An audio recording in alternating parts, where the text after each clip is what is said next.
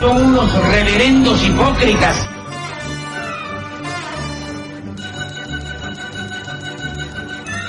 ¿Por qué no suben a la tribuna a responderme si son tan hombrecitos? Tú te puedes reír, tú puedes decir lo que tú quieras, pero tú mientes.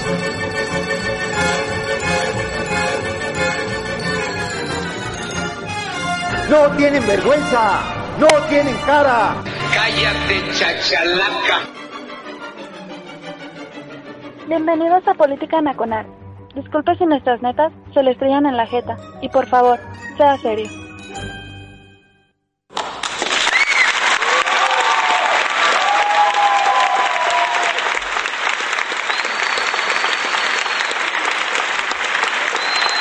Gracias. Oh. Ya basta, suficiente. Luego no decir que les pagamos. En realidad sí hay pago. Ah, bueno, ya hace mucho que no traíamos paleros. Qué bueno que ya están de vuelta. Este, Frutzi y su torta de queso puerco, por favor, a los chamacos. Ahora, ahora sí hubo aplausos. Ya nos hacían falta, ¿no? Digo, ¿ustedes creen que venir a, a echar aquí desmadre los viernes es tan fácil? Pues no, no. Y después de 10 años, menos, ¿no? Y yo siempre haciendo un pinche, ¿cómo se dice? No sigo la claqueta que está aquí. Te tienes que presentar, pinche Chavira. Ok. Hola a todos, soy Oscar Chavira dando comienzo a Política Nacional aquí en reteros.com. Eh, desde la cabina de esta especie de congal salimos para toda, el, para toda la República Mexicana, por supuesto, para eh, el, glorioso, el glorioso continente americano, desde la Tierra del Fuego a la Bahía de Hudson, desde las Bermudas, pues hasta las islas más alejadas del Alaska, sí, y, algunos, déjenme decirle que luego también hemos recibido algunos saludos de las Europas, y yo sé que cierto amigo este, que está en la República Checa nos ha escuchado, le mando un saludo, él sabe quién es, hasta Ostrava, República Checa, sí, que ahorita andan, este, con broncas, pues yo digo ahorita en el mundo, ¿quién no trae broncas, no? Pandemia, este, los discursos patrioteros, los discursos demagogos, las ansias de la gente de ser, de querer, de gritar, de madrear. Pues así andamos todos, ¿no? Pero qué bueno que ya es octubre. Eh, en estos momentos deberíamos estar todos pensando en Halloween, en de qué me voy a disfrazar, ¿no? Eh, ¿A quién le voy a agarrar las nalgas en la fiesta de Halloween? Y, usted va a hacer fiesta, bueno, pues, ok, está bueno. Mire, Guadalajara está al borde de, que se active el botón de emergencia, es decir, 15 días de pararlo todo. Eh, el Führer Alfaro Dixit. Eh, estamos a nada. Y el, el lunes es el, este, la romería Zapopan. O sea que si no va a ser este domingo el botón de emergencia en Jalisco, pues va a ser dentro de 15 días, ¿no? Con los infectados de la romería. A ver cómo nos va, ¿no? Mientras déjeme darle la más cordial bienvenida. ¡Ay, a qué creer! Uh, sí. Fue al podcast de el señor Magluf. le, le pusieron otro blasón, ¿eh? Ahora ya es DJ. Eh, presentarlo está el maese Don Vic con nosotros. Maese. Muy buenas noches, mi querido hermano Oscar. Qué gusto estar eh, nuevamente aquí en Política Nacional. Gracias a la gente que nos hace el gran favor de estarnos acompañando. Efectivamente, ya fui reconocido después de muchísimo tiempo como DJ. Me parece justo, me parece un detallazo y sobre todo que honra la verdad. Y estoy feliz de estar por acá nuevamente para darle en la madre a la semana contigo, hermano. Eh, bueno, Pablo Magluf, desde aquí te digo, pagarás por esto. yo, yo cuando. yo cuando supe que le habían ya enjaretado el blasón de DJ, dije, ¿de dónde? no, escupí la Coca-Cola. Sí, es cierto, sí, debo de decirlo. Porque no sé, o sea, bueno, ok, está bien, de acuerdo, vamos. De, que por cierto, Pablo Magluf dijo que iba a pagar la, la visita, me dice. Eh, mire, Grabar podcast es facilito. Que venga aquí al calor de los programas en vivo, maese. Sí, sí, sí, ya lo tenemos más que contemplado. Vamos a ver si mi querido Pablo, que yo creo que sí, sí domina la escena muy cabrón. Lo he visto, por ejemplo, con Leo Zuckerman, que es totalmente en vivo, dicen, y se mantiene de, de, una pieza el señor Magluf. Es un tipazo, entonces yo espero que pronto lo podamos tener aquí en Política Nacional porque se platica muy sabroso con ese cabrón y pues este va a ser un encuentro de dos mundos bien, bien a toda madre. Sí, está bien. algún día juntaremos a, los tres divos tuiteros. ¿sí? Es como juntar a Del Toro, Cuarón y Ñarto. Vamos a juntar al maestro Dix, a Macario Esquetino y a Pablo Majuluf. Sí, aquí ya, ya lo anuncié en algún momento va a suceder. Sí, obviamente vamos a tener un playlist especial. ¿Quién sabe qué va a salir de ese desmadre? ¿sí? Se, va a desordenar el cosmos, muy probablemente, pero trataremos de hacerlo, ¿no? Gracias a la gente que se está congregando ahí ya, en el TAG, ¿sí? Ya hay, este, dice, dice aquel, Magluf nació con voz de octogenario. Oiga, sí, maese, la, la verdad, ¿no? O sea, si nos, ¿cómo decirlo? Si nos identificaran por la voz, sí estamos jodidos, maese. No, bueno, ¿qué, ¿qué, quieres que te diga? hasta cuando llamo a la casa de mis padres, cuando me contesta mi mamá, cree que está hablando a Grupo Imagen en aquellos tiempos cuando estaba Ferriz. Sí está muy jodido. Mucha gente es lo primero que te dice cuando ya te escuchó tu voz. No mames, tienes voz de pinche Pedro Ferriz, o tienes voz de este borracho, o tienes voz de, pues, ¿qué les digo, cabrón? Es como cuando te conocen en vivo. Hay gente que dice, no mames, pensaba que eras un chavito. ya te están diciendo ruco, ¿no? Y hay gente que te conoce y te dice, no mames, estás súper chavo, güey, yo pensé que éramos de la rodada. Pues tampoco. Entonces, pues, ¿qué te digo, cabrón? Pues, este, ahora sí que una disculpota, no podíamos tenerlo todo, perdón, este, pero pues, este, no sabemos chistes, sabemos cocinar, entonces no nos pierdan la fe. Sí, pues, eh, eh, fuimos guapos, dotados, pero a la hora de la voz, pues ya no ajustamos, pues, ¿qué le digo? ¿No? eh, qué curioso, ¿no? Porque dice el Master Shah que Shavira tiene voz de los polibos. Es cierto, el maestro Don Vix pues, parece que es este eh, locutor de imagen radio, ¿no?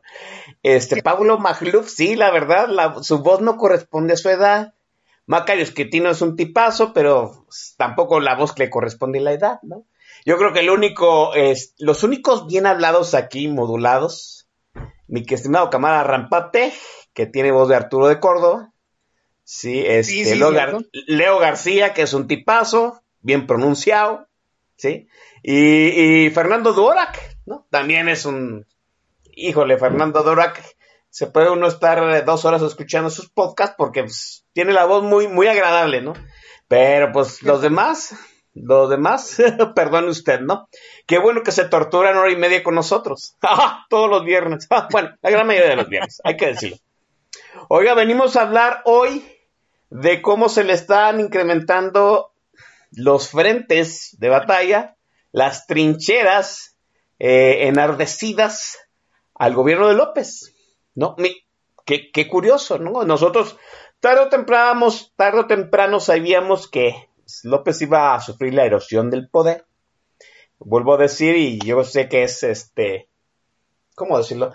Yo sé que es reiterativo, pero lo que más nos ha asombrado a todos los que hemos dado voz aquí en el micrófono de Radio Tuiteros es la velocidad con que este gobierno se ha desarrollado, ¿sí? Es como Pancho Pistolas, ¿sí? Chiquito pero matón. Ya apenas va en el segundo año, en el segundo año, que es el primer tercio eh, del sexenio, y pues parecería que ya estamos en el quinto, ¿no? ya ha multiplicado los frentes de batalla, erosionado este el bono democrático que se ganó en las urnas. Eso nadie lo niega, nadie lo duda, y el que lo niegue, pues es un este es una persona que no quiere ver la realidad, es, la verdad. Sí. Eh, se ha erosionado, ha perdido el bono democrático y se ha juntado un cúmulo de decepciones y lo que más asombra es el cúmulo de decepciones que está generando precisamente en este año del 2020, ¿no?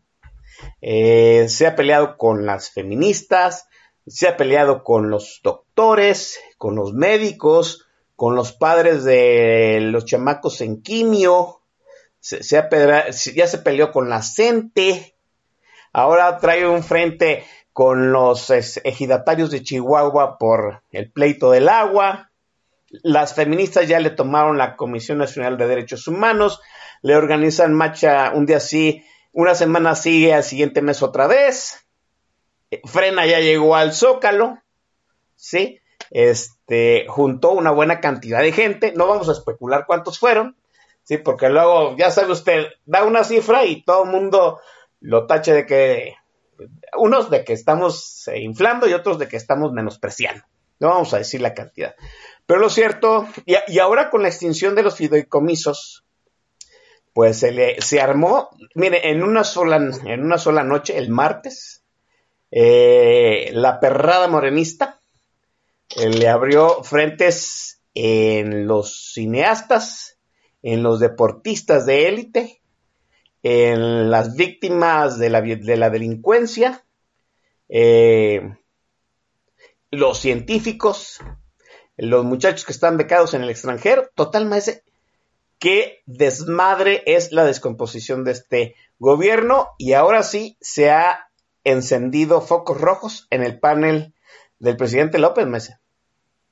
Pues sí, mira, Oscar, eh, lo de los focos rojos hay que decirlo o hay que matizarlo, porque eso creo yo que los guionistas de López lo tenían ya contemplado, lo tenían asumido. Ciertamente, eh, ya no hay ese consenso amplio de que López podía, de que López iba a hacer, de que López iba a conseguir. Eh, pero ese desencanto no es parejo para todos. Sí se han abierto un montón de frentes, pero se han abierto entre quienes menos pueden hacer sentir su molestia con el perro de azotea, con Andrés López. Eh, el, el, cuello de López tiene muchas correas, unas bien macizas y unas son como listoncitos, ¿no? Como dijo José José, fueron cintas blancas, este, más o menos Así va la cosa con algunos de los, de los ingenuos que le creyeron a López. Entonces, ¿a quienes les sigue quedando mal Andrés y a quienes les va a seguir quedando muy mal? Pues aquellos que no tienen mecanismos para inconformarse en forma muy efectiva con él. Esto es, la parte académica de la matraca lopista, los progres de Chailate, los señores que se sentían iluminados diciendo que pues había que romper de una vez el ostión del sistema político mexicano y para eso les parecía una buena idea, hágame usted el favor, eh, apoyar a López. Ahora que les extinguieron, como que empiezan a percatarse de que la cagaron, algunos están haciendo un berrinche maravilloso, otros están, los menos, están emprendiendo desde hace un rato acciones legales contra López por otros motivos y ahora, bueno, este, cargan combustible nuevo con la extinción de los fideicomisos. Y hay otros, la mayoría, que se están limitando a decir, ay, Andrés, así no era, no seas feote, pues, ¿qué te pasó, muchacho? Es gente que le gusta o que tiene vocación para hacerse pendeja. Ellos no van a cambiar mucho las cosas, ¿no? Porque finalmente la progresía para lo único que sirve es para darle una barnizada de normalidad a los esperpentos políticos cuando están en latencia, cuando están buscando el voto para agarrar el poder en serio. Ya cuando eso sucedió, la progresía con su brochita y, o, su bote de barniz, pues ya sirve de muy poco, ¿no? Realmente quitarle la validación al presidente de los 30 millones de votos, del 70% de aprobación, pues es difícil quitárselo a base de, o con base en, este berrinches de la progresía, pues la realidad es que no. Sí está abriendo muchos frentes Andrés López y eso está generando una inconformidad en muchos niveles a todo lo largo del territorio nacional. Sí hay focos rojos, por supuesto. ¿Qué tanto los tenían considerado los guionistas de López? Es ahí donde a mí me queda la duda. Yo creo que sí. ¿Por qué? Pues porque hace un rato que quedó claro que López no iba a poder, no puede, no resultó el cemental maravilloso que esperaban, resultó un jamelgo capado, y eso pues cualquiera que tenga tres dedos de frente lo vio desde hace más de un año. Entonces yo creo que ya tenían contemplados estos focos rojos. Me parece que los guionistas de López eh, eh, ya apostaron pues porque esto truene hasta donde deba de tronar, exprimir a la mojiganga hasta que dure y después pues pronóstico reservado, ¿no? Puede suceder que en algún momento abjuren de López por las malas o por las peores, o puede ser que mantengan ahí la salea de Andrés con ayuda de algunos taxidermistas para seguirla agitando como si efectivamente presidiera cuando todos sabemos que no lo hace. ¿Qué rescato yo de este momento que estamos viviendo? La presión que se está generando. Todavía hay, hay gente que le da su voto de confianza a López o que no le importa retirarle el voto de confianza. Las clientelas políticas suelen ser, paradójicamente, muy ajenas a la política, no les interesa mucho, no le entienden mucho, entonces difícilmente vamos a ver a, los viejitos de 68 y más organizándose para hacer algo contra López, difícilmente, ¿no? Este, sin embargo, sí se está generando una presión. Tenemos a mi tía Cuquita, la gente que lidera el señor Gilberto Lozano. Tenemos a los eh, productores agrícolas de Chihuahua que tú comentabas. Tenemos nuevamente a colectivos feministas este, saliendo a levantar la mano y a decir, ya no mames, Andrés, ya cúmplenos. Tenemos a los patrones, tenemos a la Coparmex, y a gente pues muy cercana al Consejo Mexicano de Hombres de Negocios, como este, este señor González, organizándose, alzando la voz muy claro en contra de López. Eso dibuja un consenso, sí, sí lo dibuja, y eso debería de ocupar a la gente de Palacio Nacional. Reitero, si yo fuera ellos, si yo estuviera entre los bolivarianos, si yo estuviera jugando el rol que juega Monreal, pues estas inconformidades yo las tendría consideradas desde hace un rato. Hay que platicar más adelante, Oscar, precisamente de cómo esta inconformidad, de cómo esta efervescencia cívica, estas ganas de gritarle en la cara a López sus verdades, necesitan ser canalizadas hacia algo más sólido, porque corremos el riesgo de que la inconformidad se fugue completamente en una catarsis, pues sí, este, efectiva, que haga sentir mejor a las personas y en ese momento se despresurice la inconformidad en contra de López. Estamos a 10 meses y fracción de, de votar. Muchas cosas deben ser hechas en estos poco más de 10 meses y pues sí tendríamos que estar hablando de eh, cómo canalizar, cómo darle forma a esa inconformidad, hacia dónde ponerla a trabajar de cara a la elección.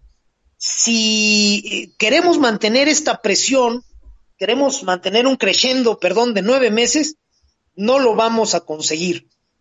Corremos el riesgo de que entre la pandemia que les vino como al anillo al dedo estos hijos de perra, y el desgaste normal de cualquier catarsis, pues por ahí de la cuesta de enero se nos desinfle todo, incluso un poco antes, con las fiestas este, de Navidad, que las vamos a tener, por más que haya COVID y sana distancia, vamos a tener posadas, como chingados, no los estoy viendo desde aquí, cabrones.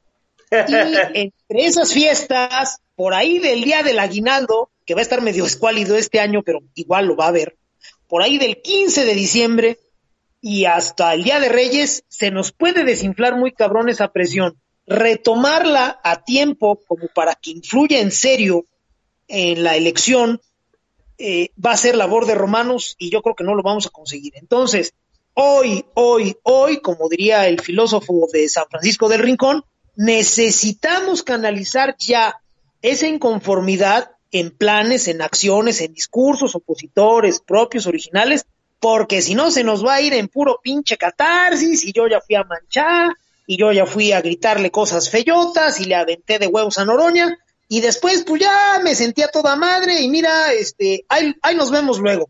Cuidado con eso, mi querido Oscar.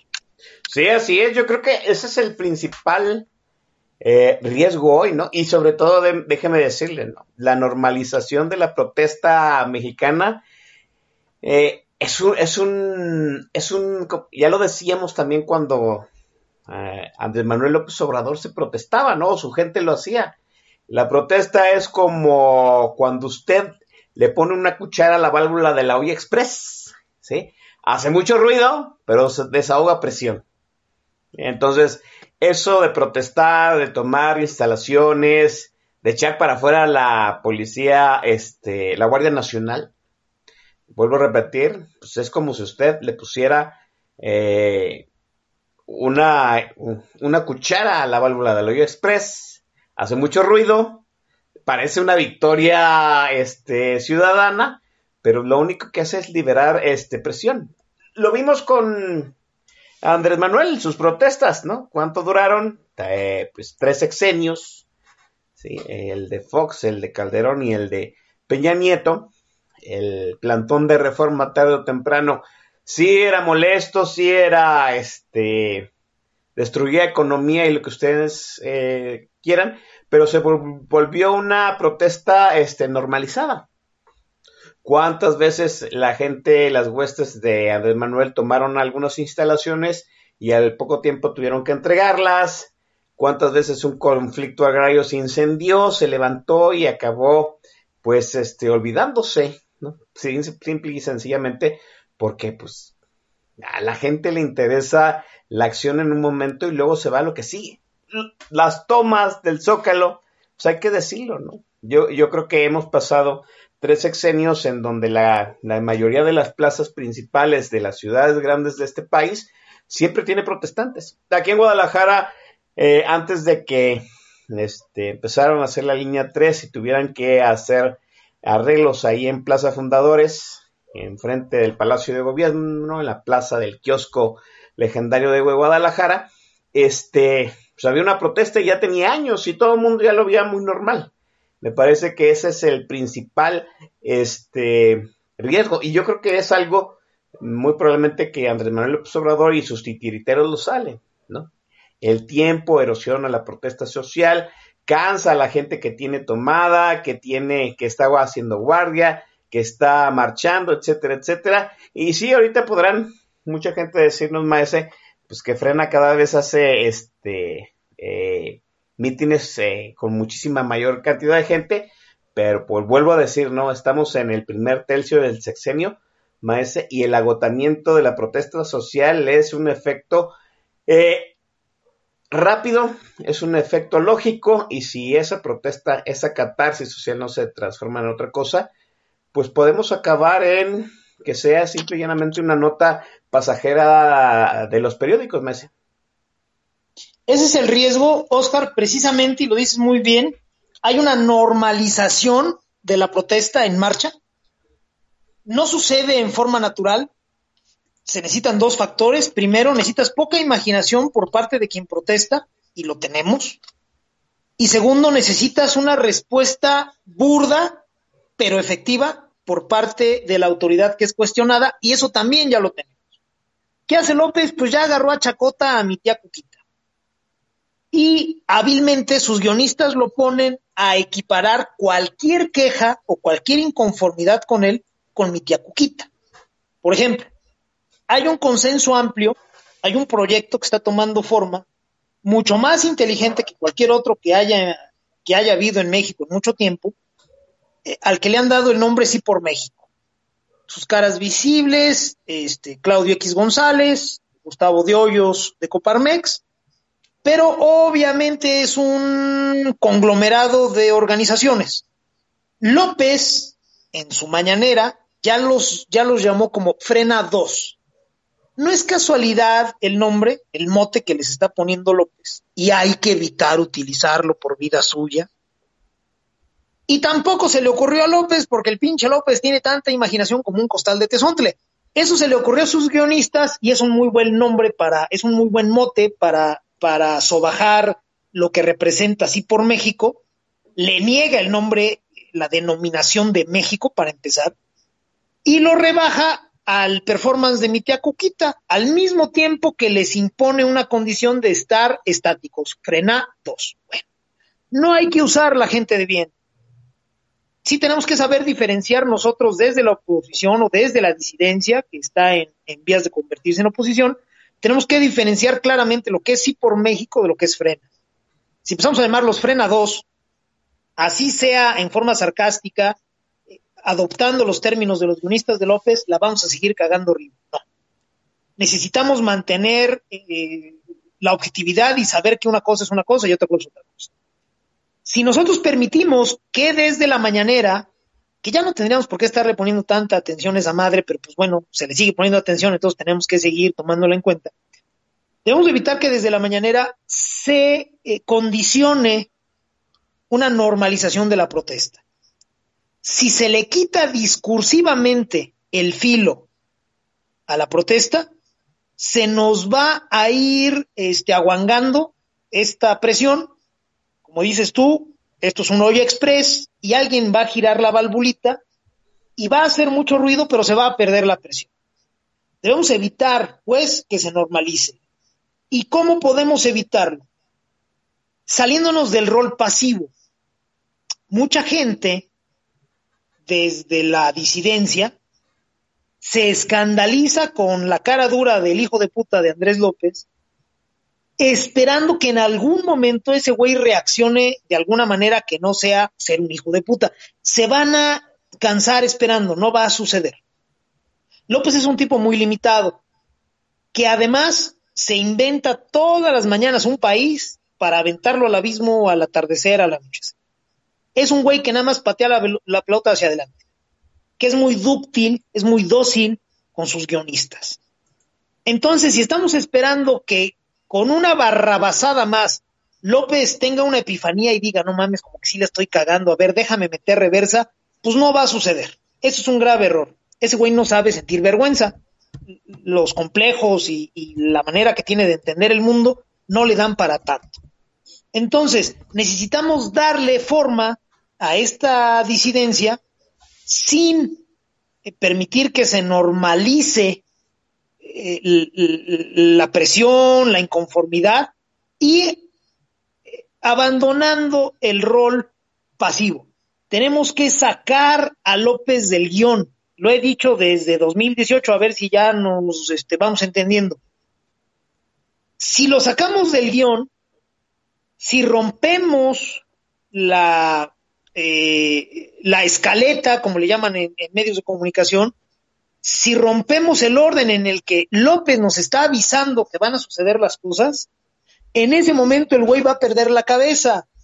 Me voy a remitir al personaje del Guasón en El Caballero de la Noche, que dice, bueno, pueden suceder, suceder las cosas más horripilantes, pero mientras sean esperadas, mientras nos las hayan avisado con tiempo y nos las hayan fundado, y entonces se cumpla el guion, pues todo mundo se queda a toda madre, pues nos habían dicho que iba a pasar eso, entonces pues no hay miedo, no hay inconformidad.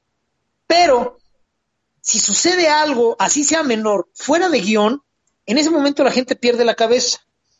Tenemos que irnos por ese lado. Hablaremos más adelante de cómo las masas son para utilizarlas en forma este, emotiva, emocional para todos esos que andan queriendo convencer a los arrepentidos, a los que hoy chillan contra López después de haber votado por él, les tenemos que decir que no, las masas no se utilizan así, las masas se utilizan en forma emotiva, no, no, no a partir de un razonamiento. Entonces, lo vamos a platicar más adelante, Oscar. De momento que quede esa idea, tenemos que salirnos del rol pasivo, tenemos que ir al rol activo, cada quien a su capacidad, a su entender, porque si no, vamos a permitir que desde Palacio Nacional un grupo de guionistas y una mojiganga nos canten un guion todas las mañanas, con semanas o meses de antelación, ese guion, por horrible que sea, se vaya cumpliendo y a nosotros nos parezca que entonces todo está bien y que no tendríamos por qué inconformarnos. Sí, así es. Aunque el guion sea feo, si está anticipado, eh, uno puede decir, pues, como, dice, como dicen, este, se dijo, se advirtió, ¿no? Y, eso empieza a, ser normal para la gente.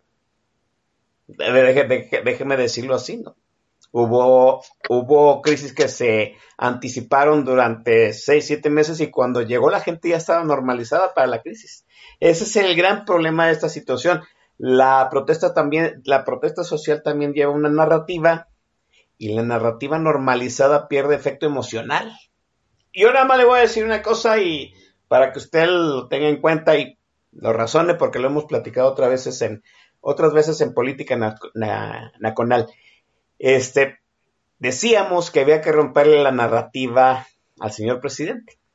El día de la marcha de la mujer, que fue por ahí, si recuérdenme, en mayo, abril, abril, mayo, se le rompió la narrativa al presidente y vimos a este eh, los peores momentos en la mañanera de López, ¿no? Irritado, enojado, este, llegó a burlarse de las tragedias, de, de las matanzas. Esa situación, eso que sucede cuando López empieza a delirar en las mañaneras es que no ha tenido el control de la narrativa, el control de los titulares en los periódicos. ¿sí? Y ahorita tal parece que nuevamente empieza a retomar el control de la narrativa y eso es lo que se debe evitar. Hay una buena masa eh, social inconforme como para que se vuelva a perder la narrativa, pero hay que saberla encauzar emocionalmente. Déjenme eh, dejar este segmento aquí. Vamos a dar paso a las habilidades de DJ del maestro Don Vix. le estoy acarrillando mucho, dígame. No, no, no, está bien, se vale. Pues que te puedo comentar, ya este, son tantos años. Este, qué bueno que ya eh, el señor Magluf, que es una autoridad, me reconoció la categoría de DJ, porque entonces ahora sí, ya con menos vergüenza, porque antes, hasta este programa, a mí sí me daba un poquillo de pena poner las canciones, pero ahora sí me Ahora sí me voy a empezar a soltar el cabello, entonces agárrense, gente, porque ahí va la que pobló México. En esta ocasión, Oscar, gente que nos hace el favor de escucharnos, vamos a programar rolas de una gran voz, una voz fenomenal, hay que decirlo, ya fuera de todo desmadre. Esta señora sí cantaba, pero en serio cantaba, o sea, soltaba el gorgorito en forma este, magistral. Y su manager le conseguía canciones para esa época medio faltosas, así como que de rompe y rasga, de amor prohibido y en gran medida ayudaron a normalizar el, este, eh, el brinco en cama ajena entre la sociedad suburbana de los ochentas aquí en México. Obviamente me estoy refiriendo a una señora que tiene una boca tan grande como sus pulmones y su diafragma, la inmensa señora Rocío Banquels, nos ponemos todos de pie, por favor, de veras, les voy a pedir una cosa, en cuanto empiece a sonar esta canción, les van a dar ganas de ponerse a trapear. Entonces les pido que se acerquen una cubeta y un, y un trapeador para que no desperdiciemos esos tres minutos. Vamos a escuchar uno de sus himnos, un clásico. La canción se llama Abrázame y al término de ella regresamos a Política Nacional, el staff, Oscar Chavira, y el Don Son las 8 de la noche con 33 minutos tiempo del Centro de México. Regresamos aquí en Política Nacional.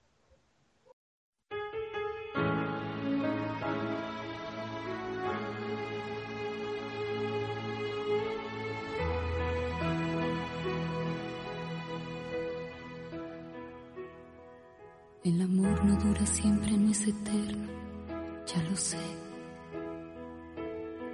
se consume poco a poco, se nos muere, ya lo ves. Conservar viva la llama del deseo no es tan fácil. Abrázame. Si te importo, si me quieres solamente Si te atraigo todavía, si te puedo ser feliz. No permitas que otro hombre se nos cruce, vida mía. Abrázame.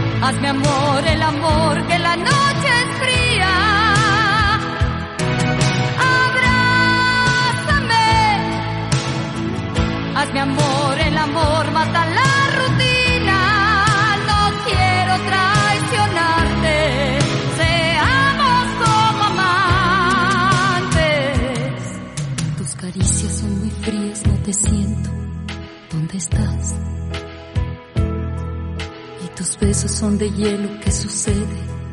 ¿Dónde estás?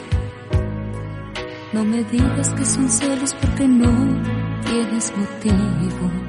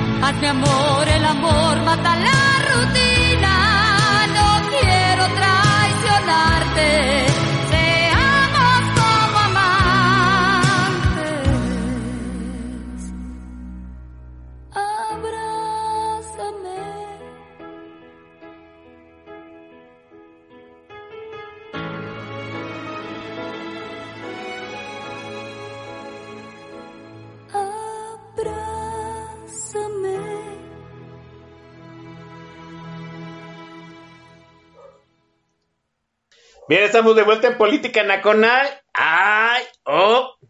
Mire, hay gente que está diciendo que se excedió el maestro Don Vix. La verdad. Y, yo debo decir, pues sí, Pablo Magluf, vas a pagar por esto, maese. La Rocío Banquels, ¿no? ¿Qué vozarrón? Pues, ¿qué te puedo decir, hermano Oscar? Este, ya sabíamos que iba a haber reacciones airadas. Desde luego que ya están empezando a culpar a este a mi querido Pablo Macluf por este porque ando crecido en la tornamesa. ¿Qué les puedo decir? Ahora sí ya agárrense porque a partir de ahora ya esto va a ser un desgarriat, ya no va a haber pudor. Y vamos a ser honestos, yo sé que los muy jóvenes, entre los que nos escuchan, todo lo que conocen de Rocío Banquel son sus pleitos con el pendejo de Alfredo Adame. Perdónenme. 20 años, 20, no, ¿cuál 20? 30 años antes de que la Banquel se agarrara a jalones de greñas con el pendejo de Adame, era una gran cantante. Sí. Entonces, en cuanto termine Política Nacional, con toda confianza, miren, yo se los firmo, ábranse YouTube, este, o Spotify, o en lo que chingados escuchen música, búsquense éxitos de la Banquel y me cuentan. Así, es más, no me cuenten, porque empiezan con pudores de, ay, no, ¿qué va a decir el Don Bis? Ok, no me cuenten, nomás abran la lista de, repro- de reproducción y dense entre 5 y 10 éxitos de la Bankers. No menos porque el pudor les puede ganar. Y no más porque van a querer ponerse a hacer limpieza. Entonces, no. Entre 5 y 10 rolas y, y nada más piensen, ¿saben qué? El Don Bis tenía razón. Después, este, después platicamos. Sí, aquí dice eh, el estimado Javo Chávez que Adán era su cuñado. Se peleó con Berlanga, que era su marido.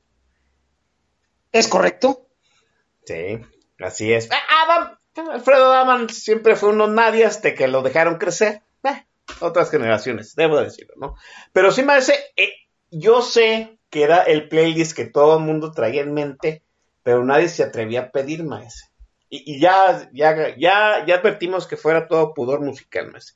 Es hora de las menciones para los vales de Walmart, maese. Ciertamente, vámonos rápido con la lista para que les, les haga llegar el CISEN sus vales de la Walmart, como dicen en mi pueblo. Saludos para mi Samita 13, para el licenciado Jorge Arce y para su compadre Abraham Hernández, allá en San José del Cabo. Están Saludos dando. para Lucy Treviño, para Lorena Shaw, allá en Londres, está desvelando cabrón con nosotros, gracias Lorena. Saludos para Clock Trent, para Norma Bernal, Pluvio Fifilia, Arbaraiba, un saludo para Corazón, Cráneo Rojo, Black John Wick, Mercado Radulf, para Mr. X, para Adi Bici, para Elisa Not Today, para Mucuy, Bien Respondona, Baker Street, Guadalajara, para Efren Romero, para mi querido Jules Electron, Jules Guadalajara, un abrazo, cabrón. Saludos para el capitán Guillermo Grinch, para mi querido amigo Paliplax, Paliplacencia, un saludo, señor. Saludos para Gabo Navarro, para Cloth Tank, para Francisco Medina, que nos escucha en León, allá donde la vida no vale nada.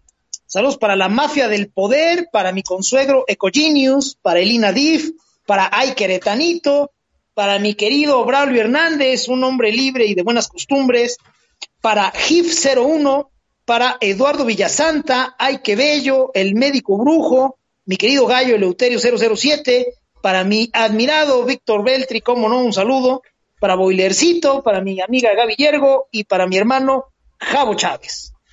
Sí, así es. Déjeme decir a, los bravos que están ahí en el tag de la estación. Oiga, ya, regresó el doctor Muffin. Se indignó el otro día que estábamos hablando de Calderón. Hoy, vamos a hablar bien de Calderón. Es más, le vamos a mandar un saludo.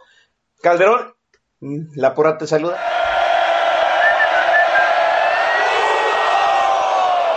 Está también con nosotros Logic, mi hermano Javo Chávez, este Pepe Le Pew, el Jules Guitar que está, que va a invitar las hierbabuenas en el bar Morelias. Anótenlo, aquí lo vamos a dejar registrado. Se va a invitar las hierbabuenas en cierto muladar aquí en Guadalajara. Muladar muy famoso, déjeme decirlo. Eh, está Montero 32, Alonso CP, Raj Valgar, el Master El Shah. El Master El Shah ya está quejando del playlist, quiere decir que funciona. Está Euterio, Micho Navidad, Steampunk, a Arbaraival está el señor Leo García. dice que dice que su buena voz le, oculta la dislexia que sufre, no es cierto, ¿no? Por cierto, eh, léalo usted a Leo García todos los lunes porque nos está dando una grata lección de narrativa en redes y eso es grato leer a Leo García. Está el, el Voodoo, la, está mi estimado Precious. Precious falló la semana pasada, perdió los vales, ojalá y se reponga. Está Hernán, Conota, eh, Hernán Corona, Dritten 107. Mi estimadísima Frontera México. tarde o temprano vamos a poner algo que le, que le cuadre a Frontera México. déjeme decirle que Frontera México está sonoramente más, más tranquila cuando no está en más Pero le hace falta la voz del maestro. Antorolimius, Vespasiano, eh, mi estimadísimo coronel Chorizo, dice Pre que tiene un chingo de trabajo. Pues ya me imagino, ¿no? definitivamente. Época de pandemia, Pre anda para arriba y para abajo. Está Javo Querétaro, Chuchito MT, bien contestona, Carl BN, Gus Barref, y déjenme mencionar a dos gentes que se ponen bien sentidas porque no las mencionamos. A Gabo Navarro, le mando un abrazote, eh, dice Jules Guitar que va a invitar otra vez las hierbabuenas acá en Guadalajara para Gabo Navarro y su servidor. Veremos.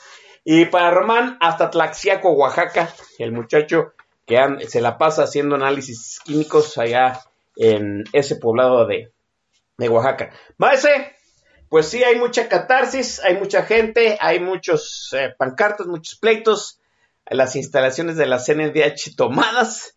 Este, pero hay que canalizar esas emociones más. La masa iracunda puede desinflarse, es cierto, pero puede canalizarse para acción y me parece que este es el quid, el modo superanti de este programa, que esa, esas ganas de cambiar, esas ganas de protestar se conviertan en acción democrática, en acción política contra este régimen más. Ciertamente, Oscar, el, em, Coloquialmente diríamos que si no nos movemos se enfrían las carnitas. Así es. Eh, en muchos aspectos de la vida, las coyunturas, el ambiente, el momento, las circunstancias, te colocan en una posición de hacer más cosas de la que generalmente puedes hacer. Y si en ese momento no cierras la pinza, se acabó la historia remitámonos a las jarras de antaño, cuando estabas en el antro y entre la música y el ambiente, el guaraná, y jijiji, jajaja, este, la señorita que trabajaba como ejecutiva de cuenta en Vital te hacía ojitos y decías, bueno, de aquí soy. Si no actuabas pronto, se enfriaban las carnitas y aquello nomás no se cerraba. Bueno, imaginen eso en términos cívicos. Si las circunstancias ya nos colocaron donde podemos reconocernos unos a otros, me refiero a los disidentes de esta destrucción institucional que encabeza López, necesitamos hacer algo con ese momento. Oye, ¿qué hay que hacer? Pues ahorita lo platicamos. Ahorita lo primero que tenemos que entender es que si no aprovechamos el momento, se va, ¿eh? Este, todo pasa y todo queda, dijo el clásico, y se nos va a ir la oportunidad. Esto es, tenemos, una, tenemos un abanico de gente inconforme con la destrucción de López amplísimo. Hay un consenso respecto al cagadero que tiene este el gobierno de Andrés López. Bien, eso ya emergió. Ya hay en el discurso público una narrativa de censura a López. Esto es, en términos muy amplios, hay un discurso generalizado, más o menos generalizado, que dice en forma muy sucinta, no estoy de acuerdo con López. Bien, eso nos está permitiendo identificarnos, reconocernos en muchos niveles, en redes sociales, en medios tradicionales de comunicación y lo más importante, en las calles. De ese reconocimiento tenemos que partir para construir algo. Vaya, si yo me quedo en el momento de reconocerme contigo o con cualquier otro disidente, pues nos vamos a quedar en eso, en disidencia, en no estar de acuerdo con algo. Y de eso no surgen muchas cosas. Puede haber una catarsis, puede haber una idea más o menos vaga este, de qué hubiéramos querido en lugar de eso, pero hasta ahí. No. Necesitamos construir a partir del reconocimiento un discurso propio y original en donde nos digamos ahora qué sí queremos. También tendremos que decirnos cómo, cuándo, etcétera. Pero lo principal es decirnos qué sí queremos, hablar en positivo. De lo que no queremos, ya llenamos páginas y páginas y hemos hecho correr ríos de tinta y de bytes.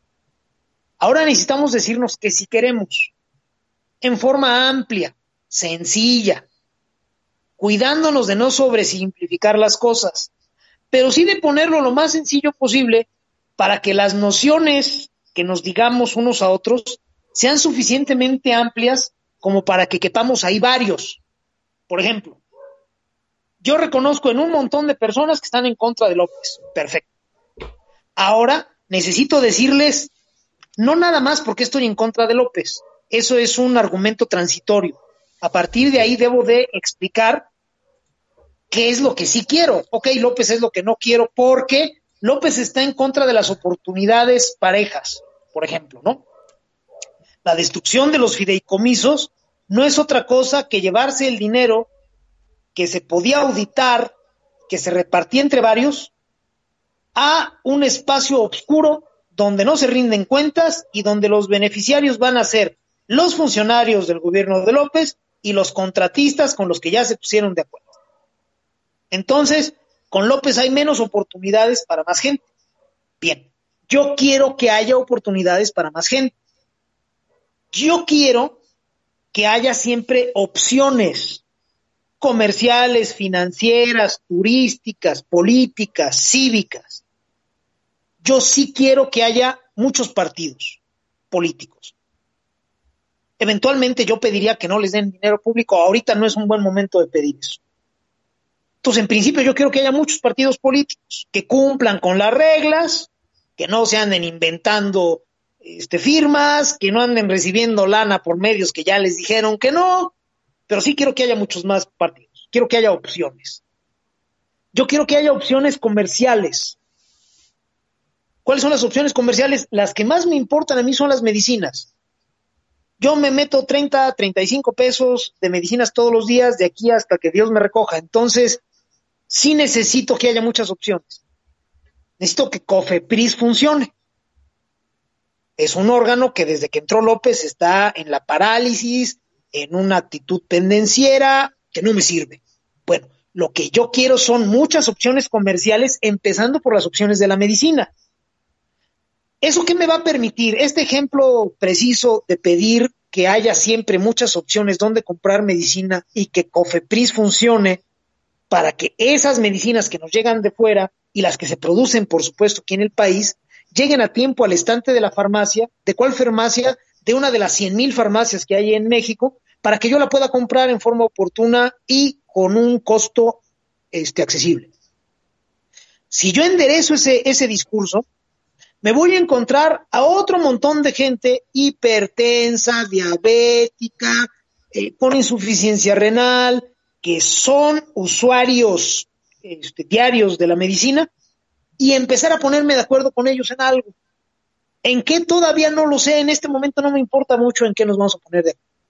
Lo que nos importa en este momento es llegar a la conclusión de que a ellos y a mí nos sirve que haya opciones comerciales.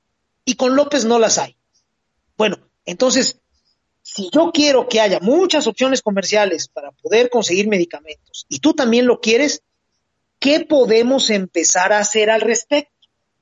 Y entonces construir. A mí se me ocurre A, a mí se me ocurre B, llega un tercero y dice, ¿sabes qué? Si tomo tu A y tomo tu B, podemos construir una C. Ah, ¿sabes qué? Está toda madre, vamos a trabajar con ella. Eso es lo que debemos de utilizar ahora. Toda esa carga emocional que está buscando hacia dónde fugarse, la debemos de canalizar en la construcción de esos discursos. Y de esos discursos debemos de empezar a tomar acciones. Y después de tomar acciones debemos de evaluar y debemos de tener una retroalimentación y una comunicación. La figura, la analogía de la bola de nieve que se hace más grande conforme va rodando es muy conocida ha perdido fuerza, pero es exacta para este momento. Tú puedes empezar a decirle a alguien en la, en la fila de las tortillas que no encontraste tu, tu medicina para la presión y te va a decir, ¿sabe qué? Yo tampoco, yo no la uso, pero mi mamá sí. Ah, ¿y tú cómo le has hecho? Pues busquen tal y en cual. Oye, está mal que no haya medicina, sí. ¿Cuál es la culpa? Pues del gobierno federal y no estamos mintiendo. Entonces tendríamos que decir, a ver, señor diputado, a ver, señor senador, ¿usted qué está haciendo? No, pues es pedo de Cofepris. Ah, bueno, pues usted, representante popular o presunto representante popular, aquí tiene a dos personas o a diez personas, y después a cien personas, y después vamos a hacer mil, las que vamos a estar detrás de usted para que primero nos oriente y segundo nos acompañe sobre cómo exigirle a Cofepris. Y a partir de ahí se van a empezar a derivar liderazgos. Así es. ¿Para qué? Para que dentro de nueve meses tengamos una boleta más o menos funcional, Oscar. Si seguimos entendiendo la oposición a López como meramente el acto de votar, en 2021 vamos a tener una sociedad desmovilizada, como en 2018, y una boleta como para limpiarse la cola, como en 2018. Y entonces el poderosísimo voto va a servir para mi madre. Es importante, pues, que la gente que está colocando su mirada en el 21 entienda que los trabajos para que el 21 nos sirva tenían que comenzar hace un par de meses, ya vamos tarde. Ojalá se entienda, Oscar, porque si no esto va a ser un. Sí, ojalá se entienda, maestra. Hay una situación, y yo quiero aclararlo en este momento, eh, rápidamente. Es muy fácil pedir la renuncia del presidente. Déjenme decirlo, no es la primera vez que se pide la renuncia del presidente. Hemos, yo he escuchado desde que tenía 18 años, desde que estaba eh, pues, Salinas de Gortari, ¿no? Que se le pidiera la renuncia del presidente. Jamás ha renunciado ningún presidente por una presión social emanada desde las calles, al menos no aquí en México. ¿sí? No hemos llegado a esa masa, crítica iracunda, muy probablemente este, armada, que por la protesta social callejera derrumbe el presidente. Eh, eso debería dejarnos una lección a los mexicanos. ¿Cuál lección? La masa iracunda en la calle no, tumba a, los presidentes mexicanos. No todavía. ¿Sí? Dos, es muy fácil pedir la salida del presidente. Y después, me parece que toda la gente que va a mi timeline, al de Oscar Chavira, y pregunta, ¿tú qué propones? Sí, debería hacerse. Es una pregunta válida, pero para sí, para sí mismo, es una pregunta personal. Quiero que, no quiero que López sea el presidente. Ok, ya asumimos esa situación, ya hicimos nuestra rabieta, ya hicimos la catarsis, ya llevamos dos años en eso. Aquí lo ha comentado este, Leo García, lo ha comentado Fernando Duorak, ya debemos de pasar esa rabieta de que, de que el observador renuncie. Ahora tenemos que empezar a construir lo que sí queremos. Y en la coincidencia de lo que sí queremos es donde podemos empezar a hacer una acción opositora, porque ya sabemos qué es lo que sí vamos a querer, qué es, hacia dónde nos vamos a dirigir. Y a mí me parece que ahorita mucha gente, y les doy toda la razón, es un año complicado, es un año muy emocional, es un año en que se han nublado muchísimas neuronas, es un año en que aquella frase de visto las mejores mentes de mi generación eh, perder el sentido común y la inteligencia y dejarse llevar por la víscera, pues sí, yo entiendo el hecho de que pidan la renuncia del presidente, pero luego es momento de pasar a eh, la página y empezar a escribir. ¿Y luego qué? De que se vaya López Obrador. Bien, maese, vámonos al siguiente corte musical para, eh, para que la masa iracunda se encienda como debe de ser, maese. Con todo gusto, este, mi querido hermano, déjame ver por aquí la lista porque no la encuentro. Sé que seguimos a este con la Banquels, pero no sé si tú tengas por ahí el, este, el dato. A ver, que le, acá tenemos el papelito. Ah, está. Este es maravilloso, ya lo tengo aquí, mi querido hermano. Es otro de sus clásicos. Eh, es una de las canciones con las que este, las mujeres suburbanas de los ochentas eh, podía marcar territorio sin tener que orinar encima de su pareja, este, simplemente que entonaba esta rola o medio la tarareaba y las perras desgraciadas se tenían que hacer a un lado la canción se llama Este hombre no se toca, cuando son las 8 de la noche, con 58 minutos tiempo del centro de México. Al término de ella regresamos en Política Nacional, Oscar Chavira y Eldon Bis.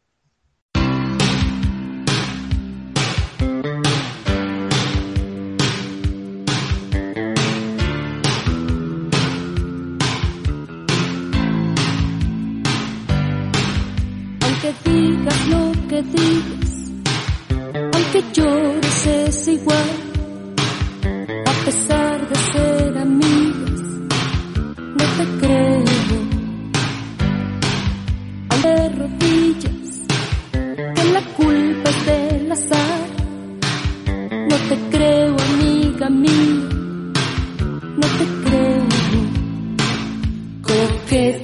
siempre tras él, siempre tras él, noche y día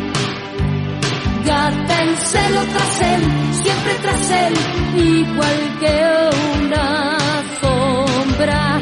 Vas a por él, vas a por él, se te nota. Tu descaro es total, ¿qué más te da lo que yo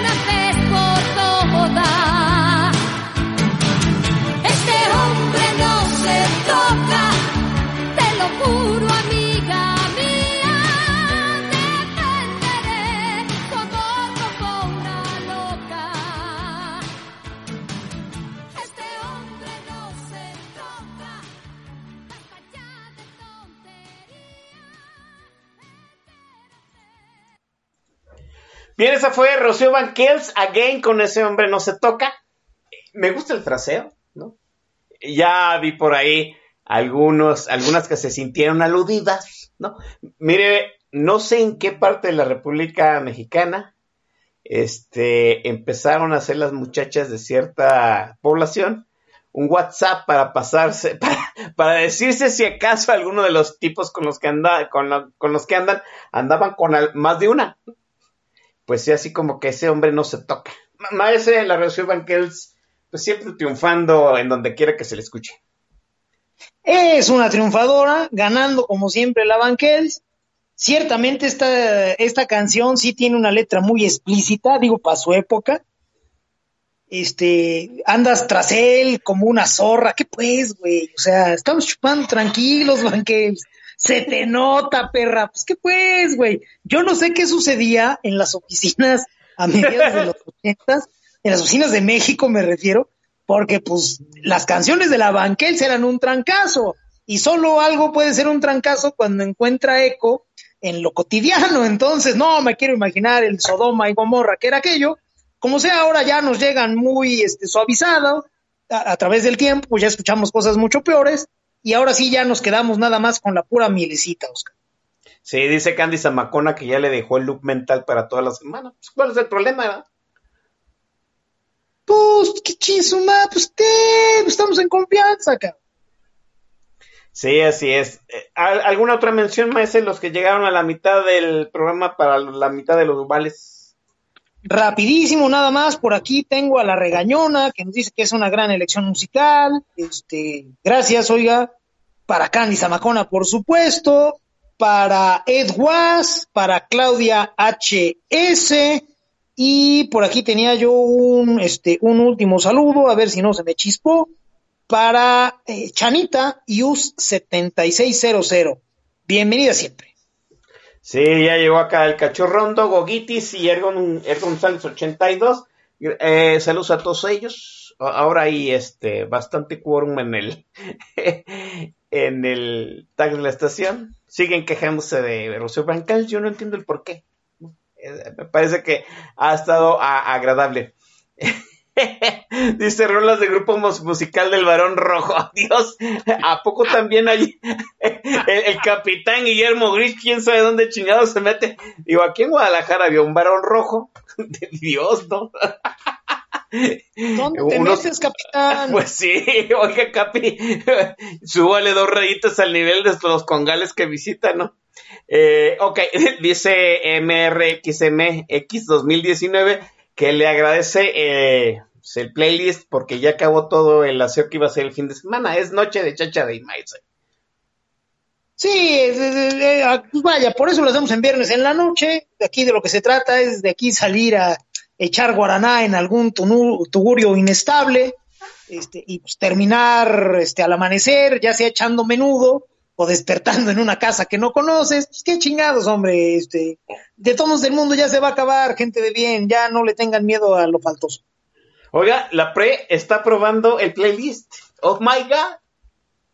No, bueno, entonces ahora sí el mundo se va a acabar, Precious, no nos hagas eso, no, no nos lo manejes tan de golpe. Ya si hoy sí la pre nos está regalando el aval, entonces quiere decir que sí, los tiempos de Dios se están cumpliendo. Sí, así es. No, y usted agarra el bastón de DJ, anda expandiendo las posibilidades del podcast y la anda aprobando el playlist. Ya vámonos porque nos va a empezar a llover fuego en cualquier momento. Más son tiempos viscerales, yo lo entiendo, ya lo dijimos.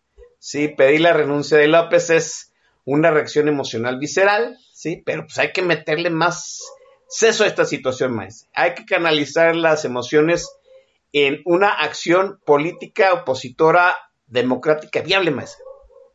Sí, tenemos que el, el discurso tiene que pasar a un siguiente nivel.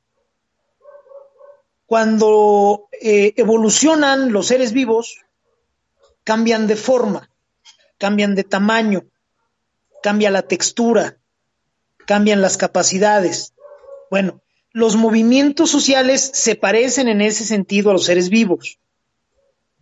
Para evolucionar es condición necesaria, va de la mano, pues, cambiar de forma, cambiar de tono, expandirse, ajustarse.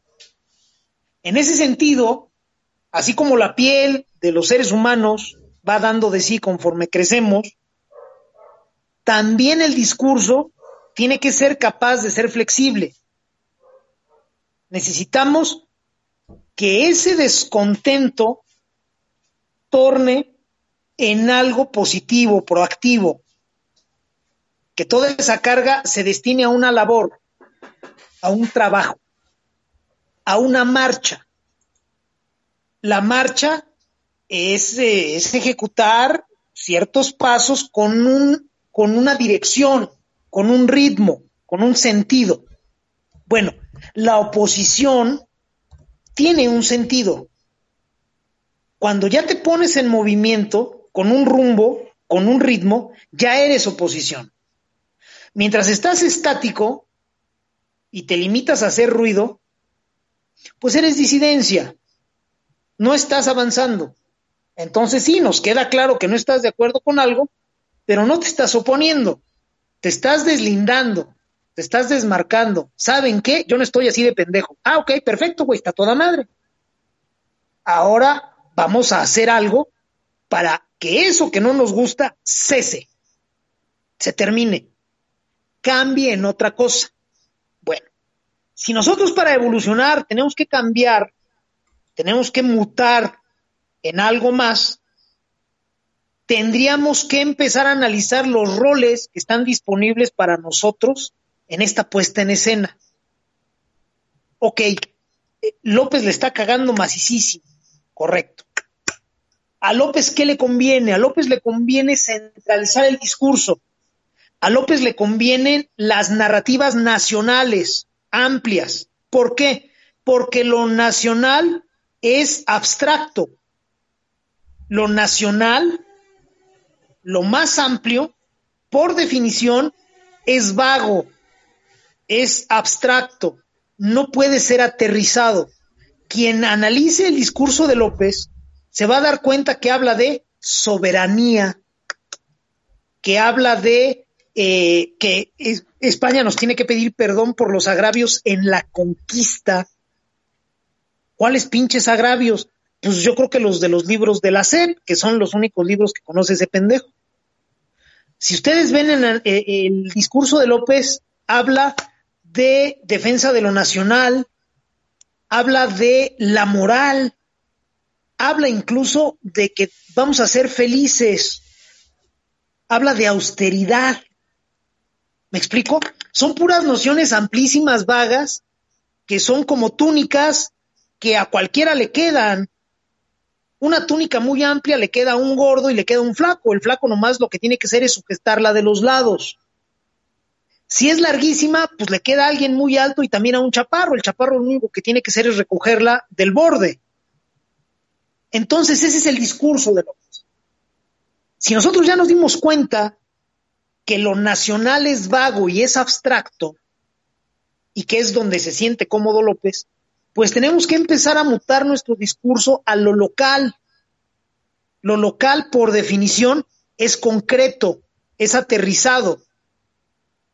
A un presidente le puedes permitir, y lo estoy poniendo entre comillas, que divague sobre nociones abstractas, porque al mismo tiempo, esa misma semana, ese mismo día, tu presidente municipal estuvo hablando y actuando en acciones concretas. Y tu gobernador, en otro nivel, también estuvo hablando y actuando en acciones concretas. Por eso al presidente de la República se le puede dar ese aire amplio, ese margen, como para que divague en cosas como más etéreas. Bien, si nosotros nos metemos al discurso local para confrontar los errores de López, lo nacional, para contraponer lo que está bien y lo que sí queremos a lo que López promueve, pregona, este, suelta en su verborrea de todas las mañanas e incumple, podemos empezar a romperle el guion a ese güey. López y sus guionistas no tienen la capacidad de atender 10 discursos locales al mismo tiempo. Ya no digamos 32. Mucho menos tienen la capacidad de contrarrestar miles de discursos locales desde la óptica municipal. Entonces, si nosotros somos capaces de llevar nuestra inconformidad, de darle una nueva forma, de ponerla en marcha de enfocarla en la construcción de algo local, vamos a tener muy buenos resultados. Gente que nos escucha, piensen en lo local. Así es. Por vida suya. No me vayan a salir como dos pendejos, que muy probablemente uno de ellos nos esté escuchando, que entienden que cuando yo hablo de trabajar desde lo local, es matraquear por las autoridades locales, por vida suya, no sean tan pendejos, por amor de Dios, estrenen el maldito cerebro. Que nadie considere que lo que se trata es de tomar una autoridad local y convertirla en un caudillo que por alguna razón va a crecer hasta el punto de contraponerlo a López. No mamen. Trabajar desde lo local es tomar los retos locales, ver cómo las cagaderas de López están impactando en acciones concretas, aterrizadas en el ambiente local, y a partir de ahí generar consensos, discursos y acciones que pongan a todos los demás a pensar en lo local, a trabajar en lo local, a decidir en lo local. Vienen elecciones este año en Coahuila e, y en Hidalgo. Ya tendrían que tener caminando a todo vapor esos discursos locales. ¿Qué nos sirve? ¿Qué no nos sirve? Y el año que entra vienen elecciones, si no me equivoco, en 15 estados. Se renuevan municipios, se renuevan congresos locales, se renueva Congreso, eh, una parte del Congreso Federal. Entonces, mexicanos, tenemos que trabajar hoy. Tenemos que tomar lo local. En el ambiente local, López pierde por goliza, porque López no sabe ser concreto. A López le dices, a ver, señor presidente, le está cagando, aquí mataron a un montón de personas la semana pasada. Y a lo más que eh, alcanza a responder López es a decir, ya no hay masacres, desde la camioneta. sí, sí, oye, ¿cómo no va a haber hijo de mil putas si antier, aquí a dos calles de mi casa, balacearon a tres personas en un puesto de garnachas? En ese momento empezamos a disociar a grandes sectores de la población del discurso lopista. Pero no lo podemos hacer desde lo nacional. En lo abstracto nadie se ancla. Lo abstracto, el discurso abstracto sirve para fugarte, no sirve para contener. Eso es lo que tenemos que entender. El discurso concreto, ese sí es el que engancha a las personas. Y López, el discurso concreto, le es tan cercano como cualquier problema que venga en el álgebra de Baldor. Para él es ciencia infusa. Ahí le podemos ganar. Al mismo tiempo, Oscar, gente que nos escucha, tenemos otro derivado muy valioso de enderezar un discurso local. Nos permite normar a las autoridades próximas, a las autoridades cercanas, y nos permite, por supuesto, empezar a generar acuerdos con esos políticos que hoy tienen un cargo y que en menos de cuatro o cinco meses van a venir a pedirnos nuestro voto para otro cargo. Al mismo tiempo, entonces, que derrumbamos el discurso abstracto nacional de López, fragmentando nuestra oposición en muchos discursos locales, vamos a tener un semillero de opciones para empezar a perfilar en la boleta. Y vamos a poder hablar en finales de mayo, principios de junio, mediados de junio del año que entra, de voto realmente útil. Ya vamos a haber placeado a un montón de opciones, vamos a haber generado discusiones locales, que es donde se pueden generar esas discusiones, para que nos sirvan a los de a pie, con un montón de actores políticos, y ya vamos a saber quién puede servir, quién nada más se hace pendejo, quién no tiene pinche idea, quién tiene muy buenas intenciones, pero la cabeza no le alcanza, y entonces sí, ya con las boletas configuradas y después de todo ese trabajo local, vamos a poder decir, miren, mijos, con A tenemos de 10 puntos buenos, tenemos 8. Y con B tenemos 5. Y con los demás tenemos menos de 5 y ya ni los volteamos a ver. Porque menos de 5 ya no, no vale la pena, cabrón. No, no, me da hueva pararme a votar por alguien que tenga menos de 5 puntos buenos. Yo voy de 6 para arriba y te resulta que tenemos un 8 y un 5. ¿Qué pedo? A estos números, la opción, el voto útil es el de A, pero ya traemos normado un discurso. Ya no somos un rebaño que anda buscando entre la mierda a ver cuál huele menos mal y entonces sí votar y santiguarnos y, ay Diosito, socórrenos y nos vamos a andar jesuciando. Pues no chingue. Insisto, si entendemos la importancia del discurso local, Oscar, gente que nos escucha, estamos en un muy buen camino para empezar a trascender este cagadero, no a detenerlo, porque las pulsiones, las dinámicas que alumbraron a López y que alumbraron este cagadero no pueden ser detenidas. Muchos mexicanos llevan esas pulsiones y esas dinámicas pegadas al corazón y a las nalgas. No se las vamos a quitar de ahí. Lo que podemos hacer es trascender, acelerar este cagadero para trascenderlo y empezar a construir sobre otra cosa. Si vamos a lo local, tenemos muy buenos chances, Oscar. Ojalá la gente que nos está haciendo el favor de escucharnos entienda que esto es una propuesta muy concreta. Quien al escucharnos nos venga a pedir una propuesta, claramente no sabe lo que es una propuesta y lo que está buscando son instrucciones. Así es. Esas en política nacional no las van a recibir, hermanos. Entonces, cámbienle, este, búsquenle por otro lado, porque instrucciones y las inalienables promesas que siempre van aparejadas, aquí no las van a encontrar. Sí, sí. Hay, hay gente que nada más anda buscando otro pastor y aquí lo único que pastoreamos son los tacos, ¿no? nada más. Este, mire, déjeme darle un ejemplo claro de, de acción local. Los campesinos de Chihuahua, los, los que fueron a tomar la presa de la boquilla. Yo los escuché defendiendo lo suyo.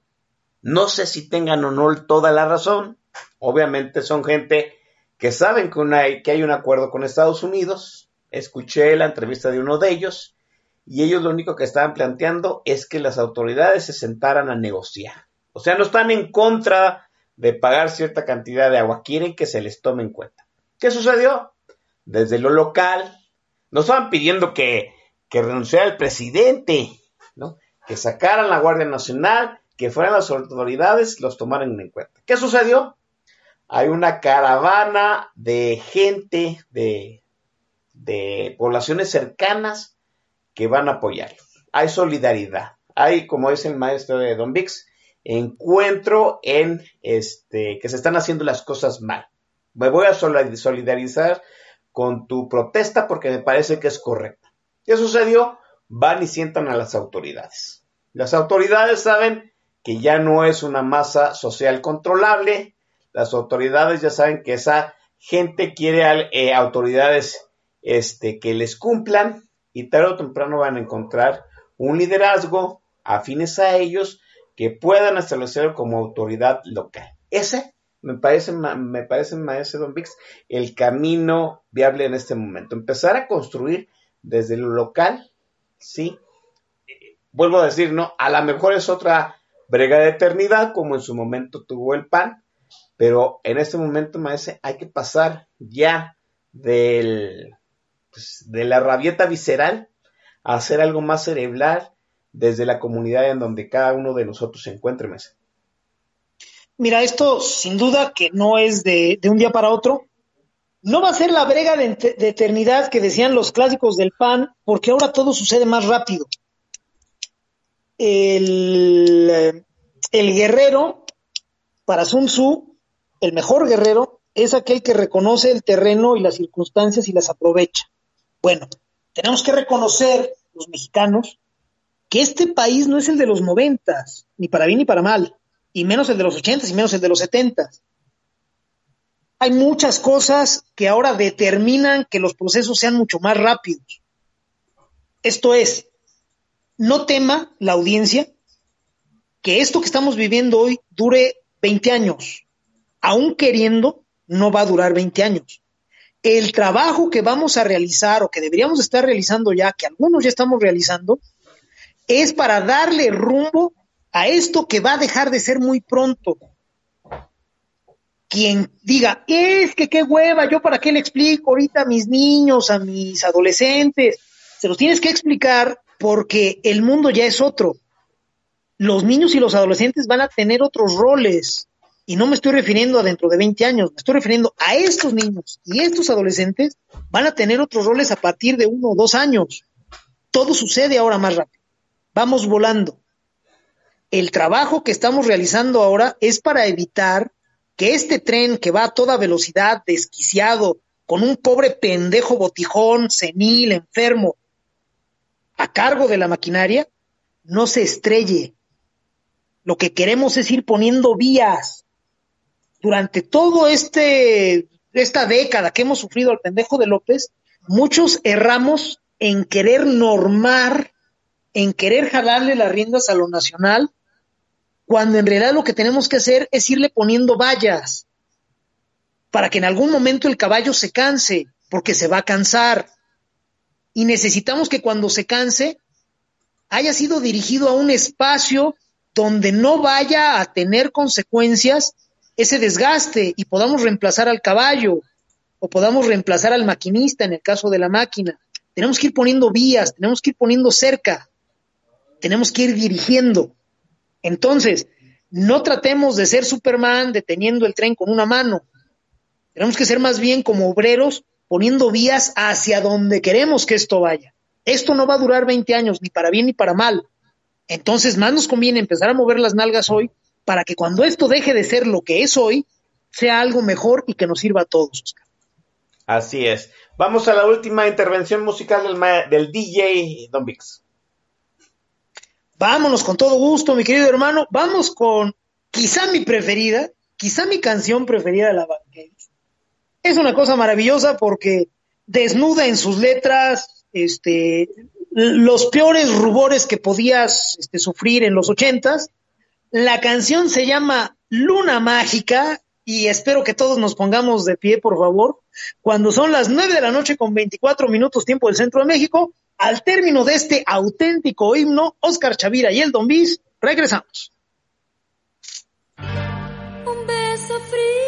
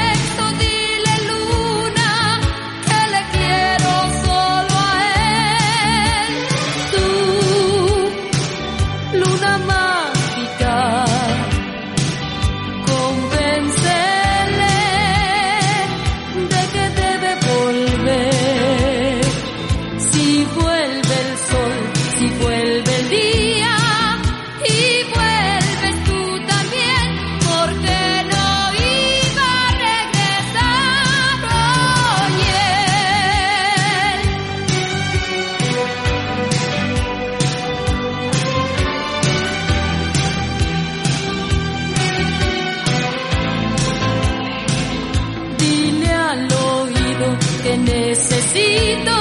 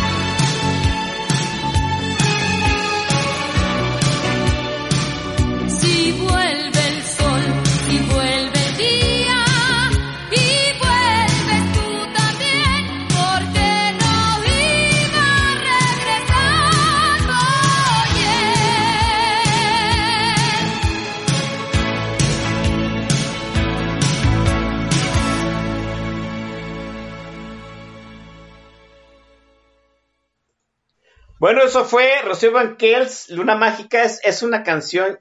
Sí, yo, yo los vi, ya algunos estaban toqueteando lujuriosamente, maestro. Es lógico, la canción este, llama a eso, es de una lubricidad, pues no elegante porque es muy explícita, pero pues igual cuando las ganas llegan, las ganas ganan, no nos hagamos pendejos, entonces pues celebro que ya estén empezando a despojarse de esos pudores. Así es. Además, ya dijimos que aquí ya, este, después de haber admitido el blasón de DJ del Macedon Vix, pues ya no iba a haber límites morales y muy probablemente tampoco de calidad. Maese enorme como siempre, le agradezco haber estado en Política Nacional. Esperemos que, pues, a esos que atienden luego al timeline a decir, toca perfones, pues ahí está. Trabajen en lo, lo local, maese. Vamos a lo local, hermano, ojalá se entienda el mensaje. Tenemos que dejar de distraernos con colores, tenemos que dejar de pensar en lo nacional. Eh, todos, todos, eso sí, no los conozco, pero sí les puedo asegurar esto, todos vivimos en lo local. En lo local disfrutamos, en lo local sufrimos, en lo local tenemos seguridades o no las tenemos. Eh, lo nacional es abstracto, lo local es concreto y, todos vivimos y, al final del día nos vamos a dormir y nos levantamos al día siguiente para trabajar en lo local. Olvídense de colores, olvídense de grandes nociones abstractas, grandilocuentes, cursientas, francamente culeras, y pónganse a trabajar en lo local. Pónganse a trabajar en lo próximo. Es ahí donde podemos incidir. La suma de esas localías es lo que conforma a México. Si somos suficientes trabajando en un determinado sentido en lo local, vamos a determinar lo regional, lo estatal, y después vamos a determinar lo nacional. Ese es el orden correcto, gente de bien, no al revés. Entiéndanlo, trabajen en ello, trabajemos en ello, no nos perdamos en diferencias o en divisiones eh, pueriles, ridículas. Es que derecha e izquierda, tache, eso ya vale madre, está obsoleto. Es que este soberanía contra mis huevos, eso ya no existe. Es que él le va a la América, yo le voy a las Chivas, tampoco sirve. La única diferencia relevante en términos cívicos está dada entre los que son pendejos y los que no lo son. Usted que me escucha no es pendejo, perfecto. Usted no va a tener problema en identificar a los propios y los ajenos. Esa es la única diferenciación que importa. Trabaje con los que no lo son, a los que sí lo son, déjelos en, reserva para utilizarlos pues como se utiliza a los pendejos, ¿no? Como como un ejército emotivo que reacciona a partir de ciertos estímulos. Tan tan. Esa es la única diferenciación. Los demás membretes, colores, etiquetas, olvídelas. Trabaje desde lo local y si somos lo suficientes, México va a estar bien.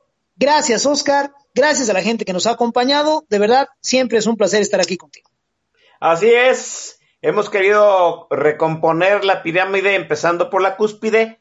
Es momento de hacerlo al revés, muchachos, desde la base hacia, hacia arriba. Nos vemos, pásenla bien, bájale dos rayitos al, al estrés. Nos estaremos escuchando la semana que entra, espero. Cuídense.